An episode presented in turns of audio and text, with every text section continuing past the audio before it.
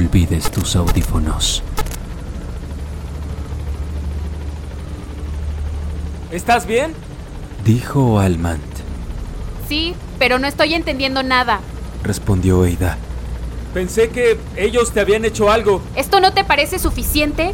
¿Qué demonios hacemos aquí, Michael? No entiendo nada. Él ofreció una sonrisa nerviosa. Bueno, ¿y tú estás bien? Sí, estoy bien, aunque supongo que podría ser peor. ¿Y por lo menos sabes hacia dónde nos llevan? No, no me dijeron nada. Te lo dije. Te advertí que esto Sí, y terminaría lo mal. Te dije que lo dejaras en paz, pero no, no Sí, quisiste sí, lo escucharme, sé, Michael. lo sé, y restregármelo no cambiará nada, Ida. Miró hacia afuera por la ventana. Habían girado y volaban sobre el agua ahora. Ya estaban relativamente lejos de tierra. Miró dentro del helicóptero a los otros pasajeros. Terry no estaba ahí, o se había quedado atrás, o estaba junto al piloto. Contenía otros ocho científicos, gente que solo reconocía de vista. Field estaba entre ellos. Parecía estar enfermo del estómago. Scott estaba ahí, también Showalter, sujetándose de las correas del techo. Se acercó a ellos. Oigan, ¿saben dónde está Ramírez? No lo trajeron. ¿Y qué hicieron con él? Ah, no lo sé. ¿O alguna pista que nos pueda ayudar? ¿Nos qué? Que nos pueda ayudar. No. ¿Y sabes por qué nos llevan a nosotros? No, ni idea. ¿Alguna pista? No. Tuvimos que venir. Por cierto, ¿sabes a dónde vamos? Alman sacudió su cabeza. Estaba a punto de preguntarte lo mismo. Bueno, Ya nos vemos. cállense. Y tú, Almant, siéntate, no es un maldito día de campo, que les quede claro. Y regresó a sentarse en su silla. Ellos tampoco saben, Eida. Nadie sabe dónde vamos. Punto de control presenta Dead Space Mártir Capítulo 4 El descenso Parte 2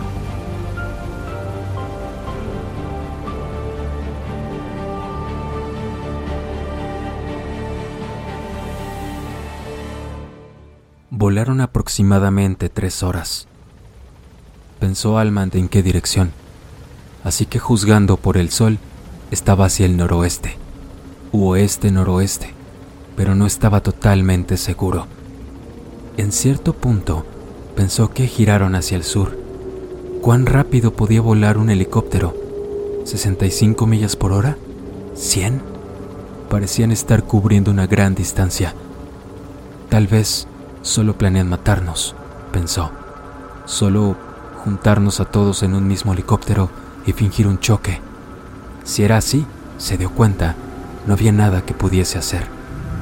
Ya podía darse por muerto. Se sentó en su silla, casi sordo por el sonido de las hélices, sus brazos alrededor de Eida. Era su culpa que ella estuviese ahí, lo sabía. A él le debían culpar, no a ella. Frente a él, Scott se veía agotado, exhausto. El tiempo se alentó. El vibrar de las hélices se redujo notablemente, al igual que la velocidad. Todos ellos observaron por las ventanas. Debajo suyo había una espesa neblina, casi perfectamente simétrica, posada sobre el agua. Y comenzaron a descender sobre ella. Un flash aquí y por allá, un filo o un borde de metal. Descendieron lentamente. Las hélices del helicóptero despejaban la neblina. Pude ver la cima de un gran domo de vidrio. Se acercaron mucho, sobrevolando a unos 10 metros de él, y creyó ver algunas caras dentro. Podía ver en los filos metálicos y particiones en el vidrio miles de pequeñas boquillas, y cada una de ellas emitió una fina neblina. Repentinamente, las boquillas se detuvieron. La neblina rodeó la estructura y lentamente se disipó, revelando el domo y todo lo que había detrás. Era una enorme instalación flotante, cientos de pies de diámetro, hecho con una serie de domos plásticos o de vidrio conectados entre sí. Mucho de ello se encontraba bajo la superficie del agua. De hecho, la mayor parte de la estructura se encontraba sumergida. La parte superior central del domo, donde los soportes de metal se unían, tenía un punto plano. Cuidadosamente, el piloto aterrizó el helicóptero. Cumplir con el personal de seguridad es obligatorio. Dos guardias les hicieron gestos para que bajase. Alman esperaba que el domo se moviera de un lado a otro con las olas. Era tan grande que apenas notó algo. Se subió a la cubierta y luego ayudó a Aida a salir del helicóptero. ¡Rápido! Los otros lo siguieron. Todos los civiles abandonen la zona de descarga. Cumplir con el personal de seguridad es obligatorio. Juntos llegaron a una escotilla. Entren. Y bajaron por ella. Al descender una pequeña escalera, llegaron a una plataforma justo debajo del techo del domo. La plataforma tenía un tubo transparente en el centro. Uno de sus lados se abrió. Cuando la vio, un ascensor subió. Los guardias les hicieron un gesto y los empujaron para que subiesen. Rápido. Entren. Todo civil debe llevar su identificación. El ascensor comenzó a descender. Fue en ese momento, cuando estaban sobre la plataforma descendiendo, que Almand realmente entendió cuán grande era el domo. Estaban probablemente a 40 o 50 metros del piso. El gran domo era un espacio abierto y casi vacío. La translúcida luz atravesaba el vidrio de las ventanas y formando extrañas sombras. Era un hemisferio más que un domo, con un suelo sólido en el fondo. Si había otro hemisferio igual, en la parte inferior, no había manera de saberlo desde aquí. Pilas de cajas cubrían el suelo con maquinaria parcialmente ensamblada o desensamblada. También guardias militares, muchos, muchos de ellos. Algunos incluso haciendo guardia o empleados en alguna tarea pequeña. Muchos de ellos caminando y hablando distraídamente, tal vez de sus deberes. Aquí y allá, un hombre en bata blanca de pie, dirigiendo un grupo de ellos, haciendo que movieran equipamiento de un lado al otro. Al fondo del ascensor, dos guardias más esperándolos. Scott comenzó a formular una pregunta. ¿Crees que nos den nuestro propio laboratorio, Michael? No hable. Uh, sí, perdón, Rápido. lo siento. Mantuvieron el grupo hasta que cada uno de los pasajeros del helicóptero había bajado. Entonces, los guiaron a través del domo. Grupos de guardias dejaban de hablar al ver que se acercaban, siguiéndolos con la mirada. Arriba, Almand escuchó el sonido del helicóptero despegando. Inmediatamente, las boquillas comenzaron a funcionar nuevamente y el mundo exterior se disolvió en una cortina de niebla. La luz ambiental en el domo disminuyó. Alguien gritó un comando y bancos de luces fluorescentes alineados en los soportes se encendieron. El domo brillaba con una luz antiséptica, dañando la piel de todos con un brillo nada sano. Llegaron al borde del gran domo y pasaron por una puerta corrediza, moviéndose a uno mucho más pequeño. Bajaron por una escotilla de presión dentro de un pasaje que corría sobre el límite de un tercer domo y se curvaba lentamente hacia abajo. Cerca de la mitad del pasillo, Almand notó que el agua que golpeaba el costado del túnel llegaba cada vez más alto con cada paso. Unos pasos más adelante, el agua estaba completamente sobre sus cabezas y ya no veían la parte superior del túnel. Estaban completamente bajo la superficie. Dejaron el corredor y entraron a un domo iluminado con un resplandor verdoso por la recolección del agua. Peces y otros animales nadaban alrededor del complejo flotante. Aquí y allá, los corales habían comenzado a formarse. En la distancia se veía una formación de submarinos, conectados por una serie de cables al complejo flotante, moviéndolo muy lentamente. Es... es hermoso. No, es terrorífico. El guardia golpeó la culata de su arma firmemente contra las costillas de Almand. No hablen. Giraron hasta el fondo del domo y tomaron otro ascensor hacia abajo. A una serie de habitaciones adjuntas. Habitaciones cuadradas. Pasaban de uno al otro. Los guardias Todos los mantenían en una línea ordenada y siempre apresurándolos. ¡Rápido! Para civiles se sintió como si lo estuviesen guiando a su propia ejecución. Aquí el agua es más profunda, más oscura. Las habitaciones tenían más metal en ellos que vidrio. Todas las habitaciones eran iluminadas por las mismas luces fluorescentes. Los guardias los apresuraron para que entraran en otro corredor ligeramente descendente. ¡Rápido! Este terminaba en una cabina a presión. Almand juzgó que estaban cerca del laboratorio, aunque bien por debajo de la línea del agua ahora. Uno de los guardias la abrió. ¡Entren!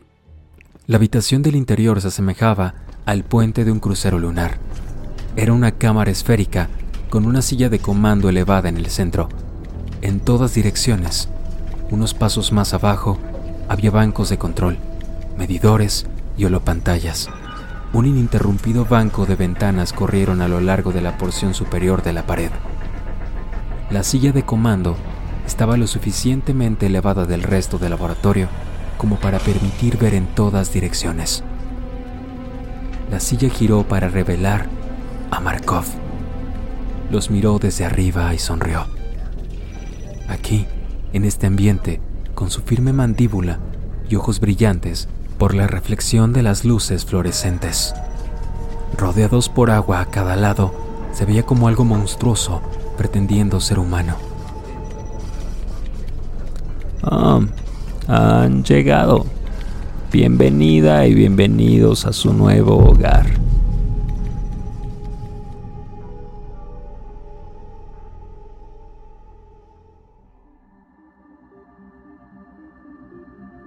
Llevó un tiempo, pero eventualmente se acostumbraron a sus nuevas habitaciones. El laboratorio era el mejor que hubiesen visto en toda su vida, y estaba comprometido solo por tener que compartirlo, tal como debía hacerlo en Chicxulub, con Field.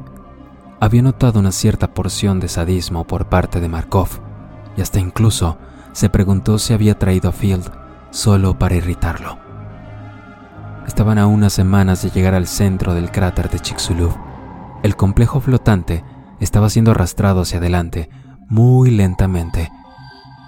Y a veces, dependiendo de las condiciones del clima, debían detenerlo completamente. Al principio, pensó que el comando central era la porción más baja de la nave, pero rápidamente se dio cuenta de que los corredores laterales guiaban a una ajustada secuencia de recámaras justo debajo de eso. Y por debajo de eso había una recámara incluso más grande, tal vez la más grande de todo el complejo. Estaba cuidadosamente presurizada.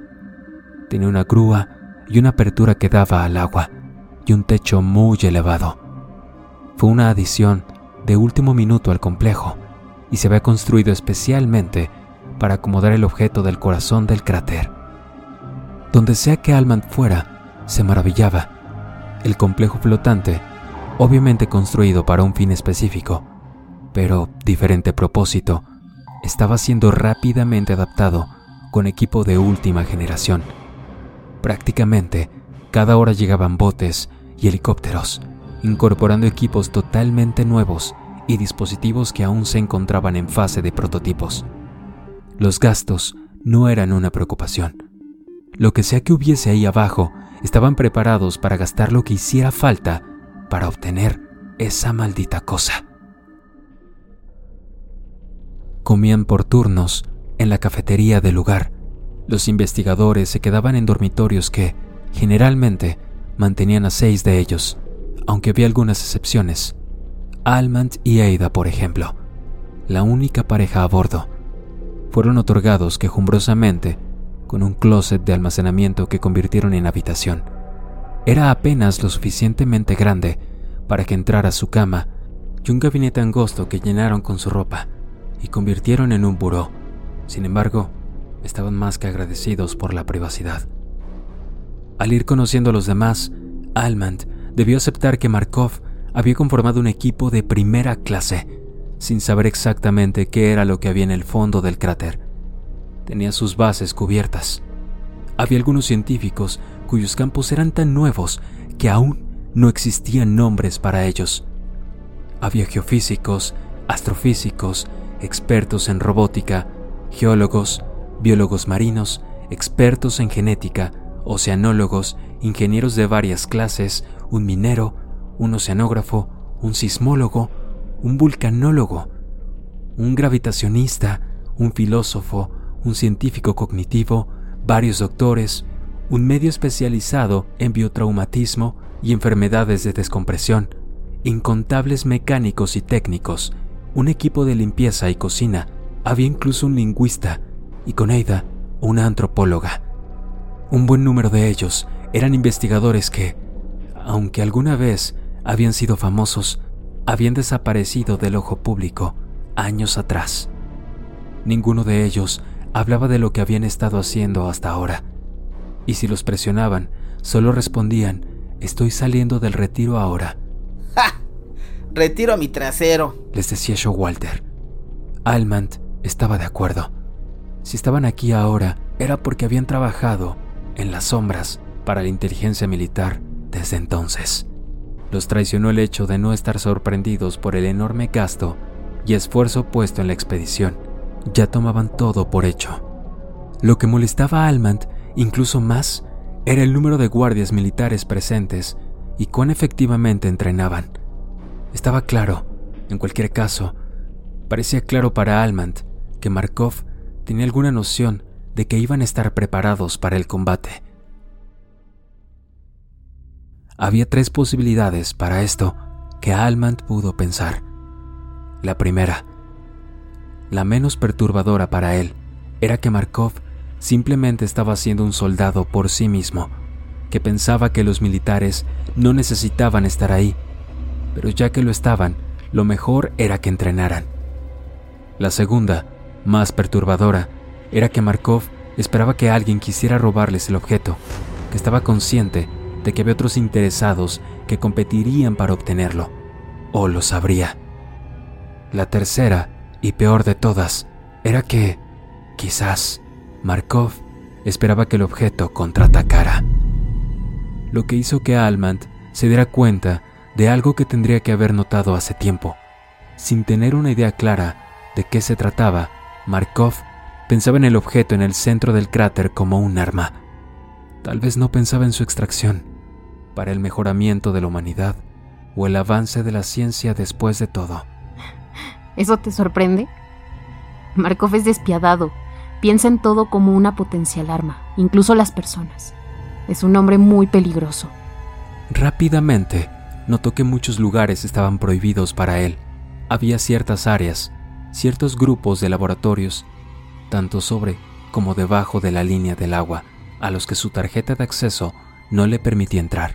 A veces podía ingresar siguiendo los pasos de algún científico o guardia descuidado, pero nunca se le permitía permanecer el tiempo suficiente para entender qué estaba pasando en el lugar. Otros sitios estaban más restringidos, protegidos por guardias las 24 horas. Field estaba en uno de ellos, pero cada vez que preguntaba, no obtenía nada, no tanto porque Field sospechara de él, sino porque no prestaba la suficiente atención para entender qué estaba pasando en realidad.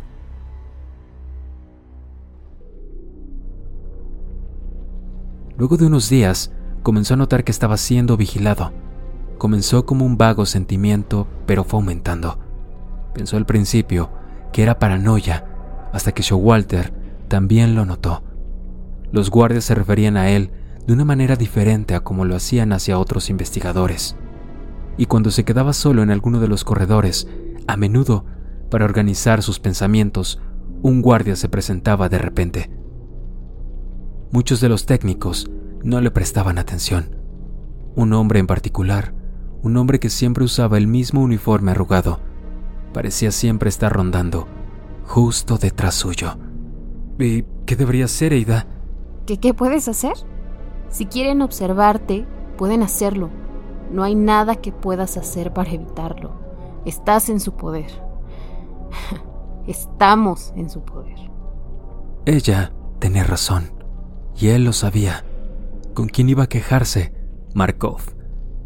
Él le había dado tres alternativas, formar parte del equipo, ser encerrado o terminar muerto. Tal vez Markov se había salido con la suya en más de una forma. Tal vez formaba parte del equipo y estaba encerrado al mismo tiempo. El complejo flotante servía bien como prisión y era una mejor alternativa a estar muerto. ¿Y qué crees que esté pasando, Eda? ¿Qué crees que esté pasando en esos lugares a los que no puedo entrar? Ella giró sus ojos. Mira, no quiero empezar otra vez, Michael. Es peligroso que te hagas estas preguntas. ¿Y qué si no podemos entrar a ciertas áreas de la nave? No somos los únicos en esa posición. Muchos de los investigadores de Chicxulub son tratados de la misma No, no, manera. no, no, no. Field no. Field tiene acceso. ¿Cómo es que él tiene acceso y yo no? ¿Acceso ilimitado? Acceso limitado. Solo a una sección. Yo misma lo he visto. Además, Showalter y Scott tampoco tienen privilegios como ese. Así que relájate. Él no respondió. Solo se fue, pensando. Había maneras de descubrirlo. Todo lo que tendría que hacer era copiar una tarjeta y entonces... No, no, no, no, no. ¿No qué? Sé lo que estás pensando. Conozco esa expresión. Apuntando su dedo hacia su cara. No necesitas recorrer todo el maldito lugar para hacer tu trabajo. Si lo haces, solo te meterás en problemas. Así que quiero que me prometas que no lo harás. Almant la observó por un largo momento.